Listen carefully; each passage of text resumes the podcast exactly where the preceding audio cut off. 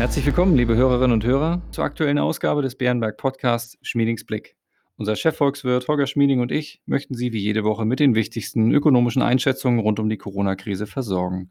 Mein Name ist Klaus Newe und ich leite das Wealth Management von Bärenberg in Deutschland. Hallo, Herr Schmieding. Hallo, Herr Newe.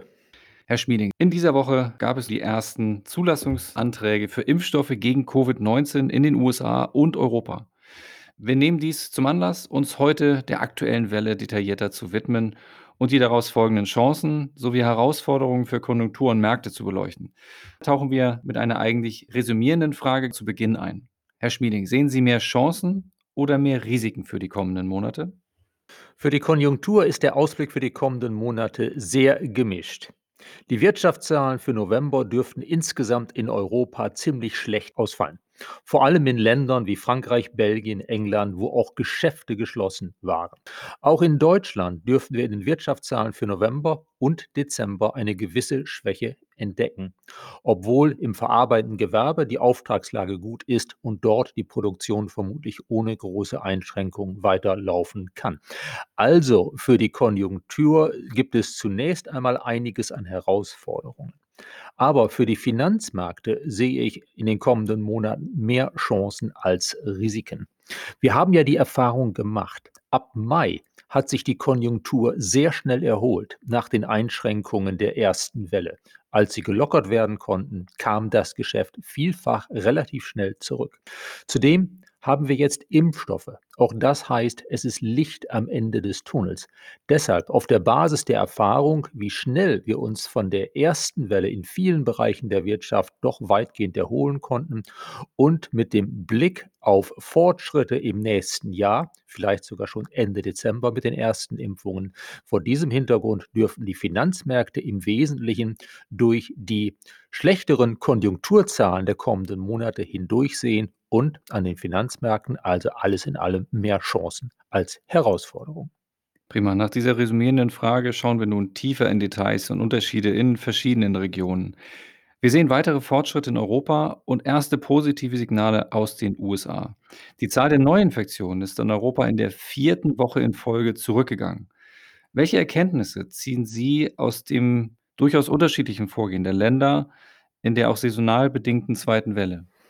Ja, wir sehen in den Zahlen, dass sich die Neuinfektionen stabilisieren auf hohem Niveau in den USA und in Schweden, allerdings in beiden Ländern auf einem Niveau, das etwa doppelt so hoch ist wie im Durchschnitt der Eurozone. Auf dem europäischen Kontinent in den Ländern, die von der zweiten Welle besonders hart betroffen waren und wo man entsprechend besonders hart reagiert hat, sehen wir große Fortschritte, einen ausgeprägten Rückgang der Neuinfektionen. Das sind beispielsweise Belgien, Frankreich, Spanien und die Niederlande. Jetzt aber auch in Österreich.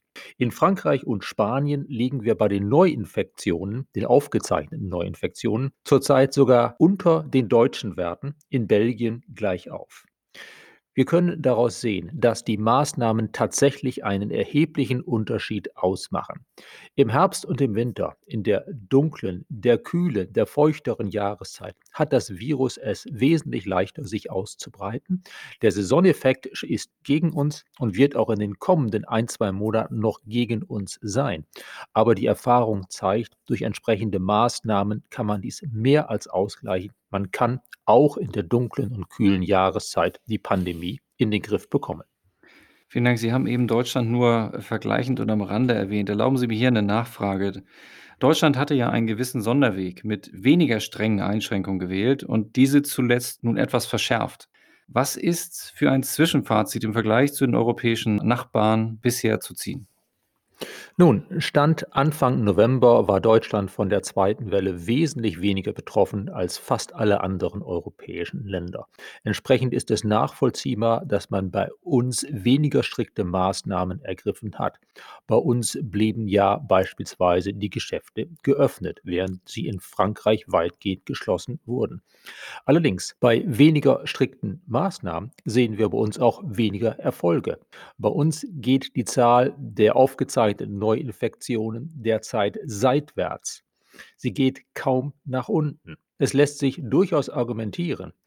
Hätte man Anfang November schon härter durchgegriffen in Deutschland, dann könnten wir jetzt vermutlich bei geringeren Fallzahlen mit etwas positiveren Ausblick in die Adventszeit und auf die Weihnachtsfeiertage gucken.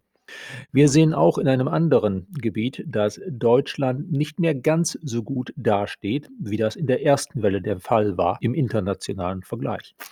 In der ersten Welle fiel Deutschland auch dadurch auf, dass bei uns die Zahl der Todesfälle in Verbindung mit Covid-19 pro Kopf der Bevölkerung sehr, sehr gering war, wesentlich geringer als in fast allen anderen Ländern.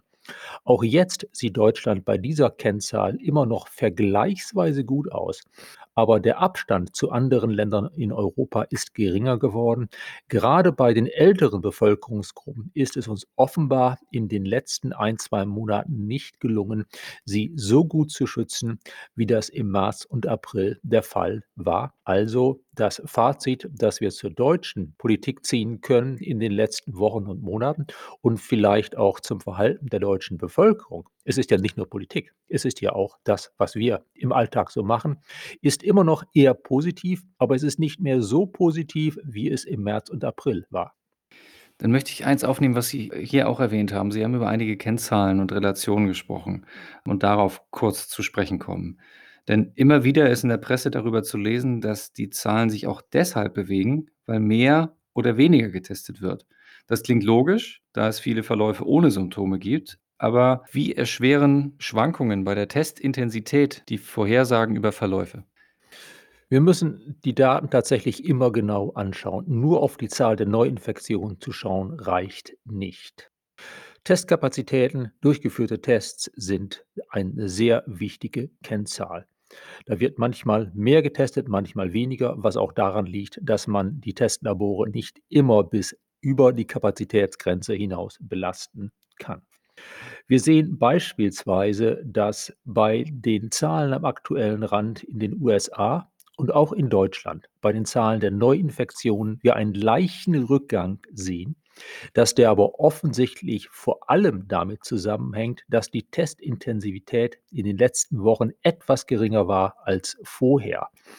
Die Rate der Tests, bei denen es ein in Anführungsstrichen positives Ergebnis gibt, bei denen also herauskommt, die getestete Person ist tatsächlich infiziert. Diese Rate ist in den USA und in Deutschland derzeit nicht rückläufig.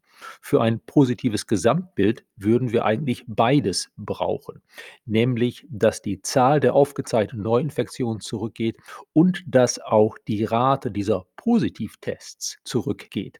Soweit sind wir in Deutschland und den USA noch nicht, aber die deutschen Daten kommen erst wöchentlich. Es kann sein, dass wir dort in wenigen Tagen auch Zahlen sehen, die etwas besser aussehen. Dagegen in Frankreich, Belgien, Österreich, Irland, England und Italien haben wir zumindest in der Entwicklung bei beiden Kennzahlen die richtige Richtung. Also die Zahl der aufgezeichneten Neuinfektionen geht zurück und gleichzeitig nimmt der Anteil der Tests ab, bei denen herauskommt, dass die getestete Person tatsächlich infiziert ist.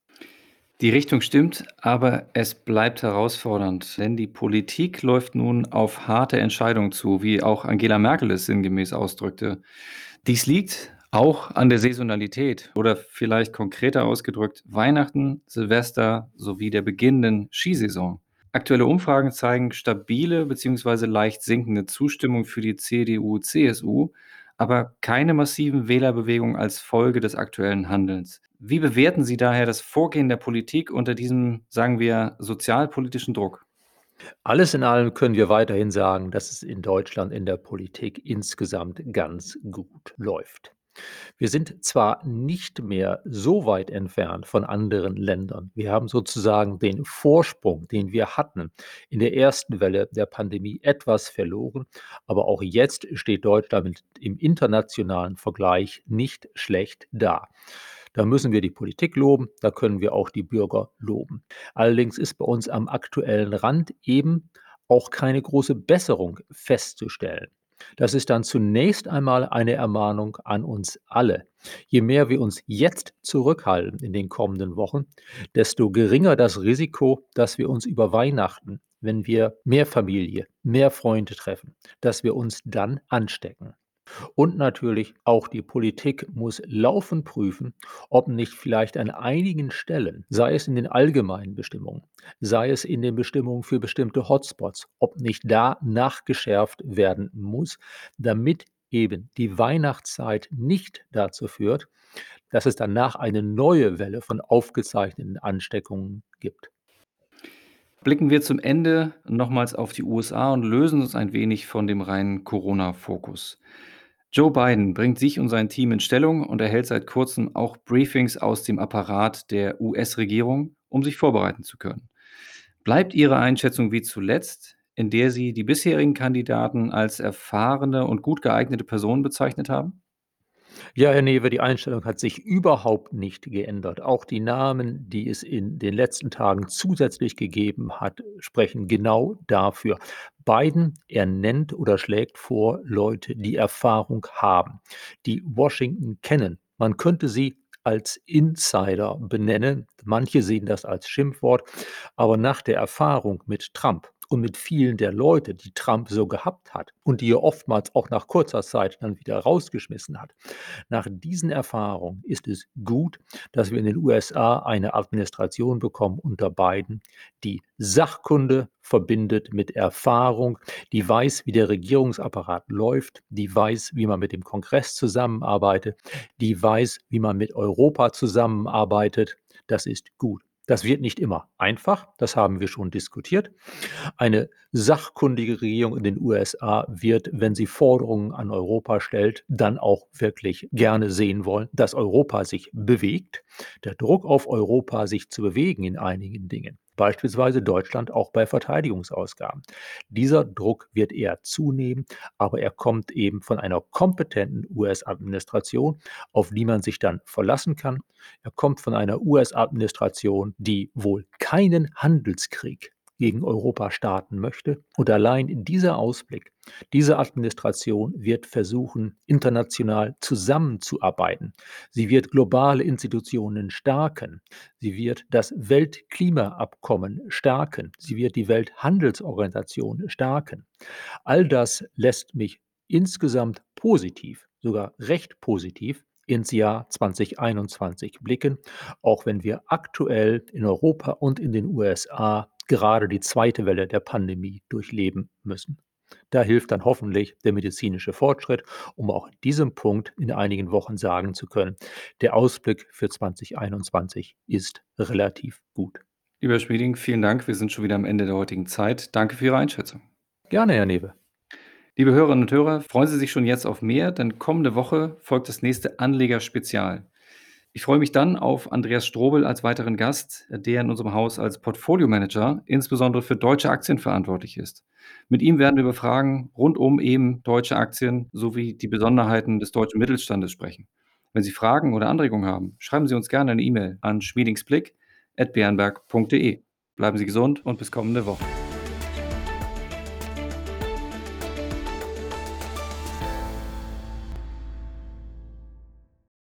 Wichtige Hinweise. Bei dieser Information handelt es sich um eine Marketingmitteilung.